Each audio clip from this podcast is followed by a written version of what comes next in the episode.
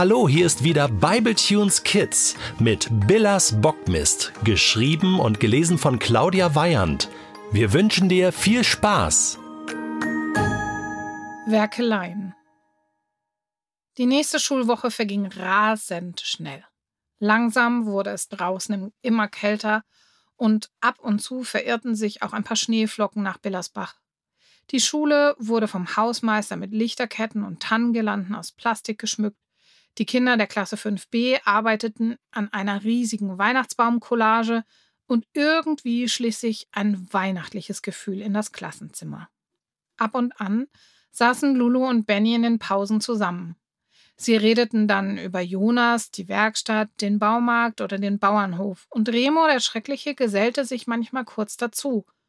Manchmal winkte er ihnen auch nur zu, wenn er in die Pause mit seiner Bande ging. Remo ist wirklich ein komischer Kerl, sagte Lulu. Ja, manchmal weiß man nicht mehr, ob er Remo der Schreckliche ist oder Remo der schrecklich Nette, stimmte Benny ihr zu. Am Samstag saßen sie wieder pünktlich gemeinsam an Jonas Werkbank und brüteten über den Bauplan. Lulus Papa hatte sich extra seine Arbeitshose angezogen und Lulus Mama hatte versprochen, wieder mit ihrer Keksdose vorbeizukommen.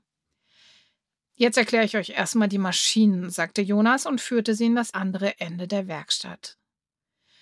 Die Kinder und Lulus Papa hörten aufmerksam zu, während Jonas sie in die Nutzung der Kreissäge einwies.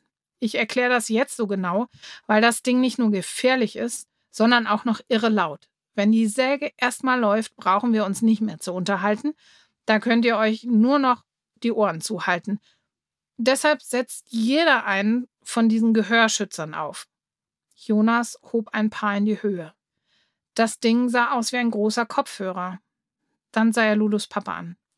Ich schlag vor, dass die Kinder die Latten abmessen und die Markierungen anbringen und sie und ich werden die Dinger dann zusägen. Lulus Papa rieb sich die Hände. Oh ja, Maschinen und Krach, klasse. Und so arbeiteten sie Seite an Seite. Remo holte die Latten, Benny erklärte mit dem Bauplan in der Hand und der Kinderbibel auf der Werkbank, welches Teil daraus gefertigt werden sollte, und Lulu, die sich mit Maßband und einem dicken Bleistift bewaffnet hatte, zeichnete mit der Zunge zwischen den Zähnen die Markierungen für die Kreissäge an. Anschließend brachte Remo die Latten zur Säge, wo die beiden Männer sie dann an den Markierungen zuschnitten. Als endlich alle Teile zugesägt waren, stellte Jonas die Kreissäge aus und alle nahmen ihre Gehörschützer wieder ab. Was ein Spaß, jubelte Lulus Papa. Können wir das nochmal machen? Nix da, rief Lulu. Jetzt schrauben wir das Teil zusammen. Moment, Moment. Jonas hob eine der zugesägten Latten auf und fuhr mit dem Daumen über die Schnittkante. Wir wollen doch nicht, dass das Jesusbaby einen Splitter in die Windel kriegt. Jetzt müssen wir die Kanten abschleifen. Oh ja, schleifen, das klingt auch nach einer Maschine, freute sich Lulus Papa. Nein, diesmal machen wir es in Handarbeit, antwortete Jonas. Die hatten vor 2000 Jahren auch keinen Strom, als sie die Krippe zusammengezimmert haben. Lulus Papa rollte mit den Augen. Na schön, her mit dem Schleifpapier.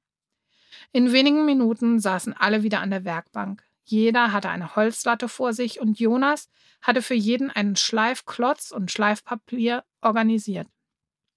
Nun rieben sie einträchtig mit dem um den Klotz gewickelten Schleifpapier die Kanten ab. Ich bezweifle, dass Jesus damals in einer so edlen Krippe lag, murmelte Lulus Papa. Kann mir nicht vorstellen, dass sich jemand so viel Mühe gegeben hat, um für ein paar Viecher im Stall die Kanten abzuschmirgeln. Nein, wahrscheinlich nicht, gab Jonas zu. Aber das Ganze ist ja sowieso nur ein Theaterstück und so ein Krippenspiel soll uns ja auch nur daran erinnern, wie es damals in etwa war. Ich gehe ja jetzt auch mal schwer davon aus, dass ihr keinen echten Esel dabei habt oder Schafe oder so.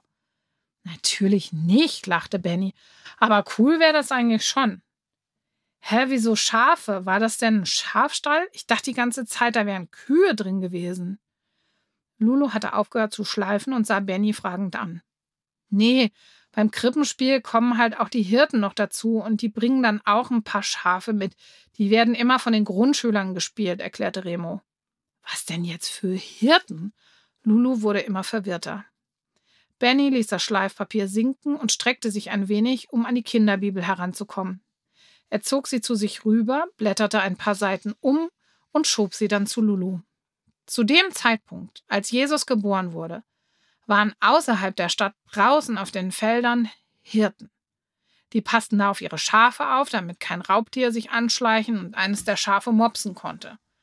Es mussten also immer welche von ihnen wach bleiben, und während die einen schliefen und die anderen wach waren, wurde es plötzlich ganz hell am Himmel und es erschien ihnen ein Engel. Wow, schon wieder ein Engel, Lulu grinste. Er sagte ihnen, dass sie keine Angst zu haben bräuchten. Den ging wahrscheinlich ganz schön die Muffe bei so einer Lightshow. Klar, fuhr Benny fort. Und deshalb hat er ihnen auch gleich gesagt, dass er richtig gute Nachrichten für sie hat. Dass nämlich der Retter der Welt geboren wurde. Und dass sie ihn in der Stadt Davids, also in Bethlehem, finden würden. Und zwar in einer Krippe und in Windeln gewickelt.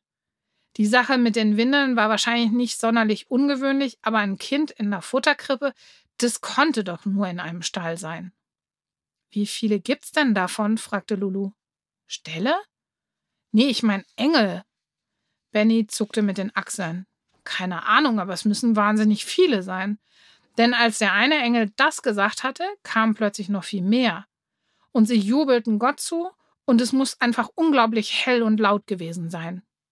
Und was haben die anderen dann dazu gesagt, wollte Remo wissen. Welche anderen? Na, wenn da so viel los war auf dem Feld dann sind doch sicher jede Menge Leute aus der Stadt nach da draußen gelaufen, um sich das Spektakel anzuschauen. Nö. Äh, das haben nur die Hirten gesehen, sonst niemand. So eine Schau. Für so ein paar Leutchen. Remo schüttelte den Kopf. Benny lachte. Cool was. Die Hirten waren noch nicht mal was Besonderes. Die waren echt ganz arme Schlucker. Lulu fing wieder an zu schleifen. Und wo haben die Engel sonst noch Bescheid gesagt? Nirgendwo, das war's. Hä? Wenn man für die Hirten so einen Aufwand betreibt, dann sollten doch noch ein paar Engel für die anderen übrig bleiben, mal wenigstens für den Bürgermeister oder so. Nö, nix. Benny beugte sich zu Lulu und blätterte in der Kinderbibel eine Seite weiter. Dann tippte er auf das nächste Bild. Die Hirten sind dann nach Bethlehem gegangen und haben das Kind in der Krippe gesucht und gefunden. Und anschließend haben sie es überall rum erzählt, das mit den Engeln und vor allem die Sache mit dem Kind. Merkwürdig, murmelte Lulu und sah sich lange das Bild an. Darauf beugten sich zwei zerzauste und wild aussehende Kerle über die Krippe und blickten verwundert das Kind an. Also, ob das mit den Hirten so klug war, ich wette, die Engel hätten mehr Eindruck gemacht als diese Männer da. Wer hört denn solchen zwei Typen zu, wenn die was von Engeln und Babys faseln? Tja, weißt du, mit Gott und Jesus, da ist einfach alles etwas ähm, anders. Gott hat sich immer eher die unscheinbaren und unbedeutenden Leutchen rausgesucht. Schau mich an, sagte Benny. Lulu betrachtete Bennys zerzausten Haare, die voller Holzstaub waren. Überhaupt war er von oben bis unten voller Späne und Staub. Er grinste ein wenig schief und sah dabei einfach rundherum glücklich aus.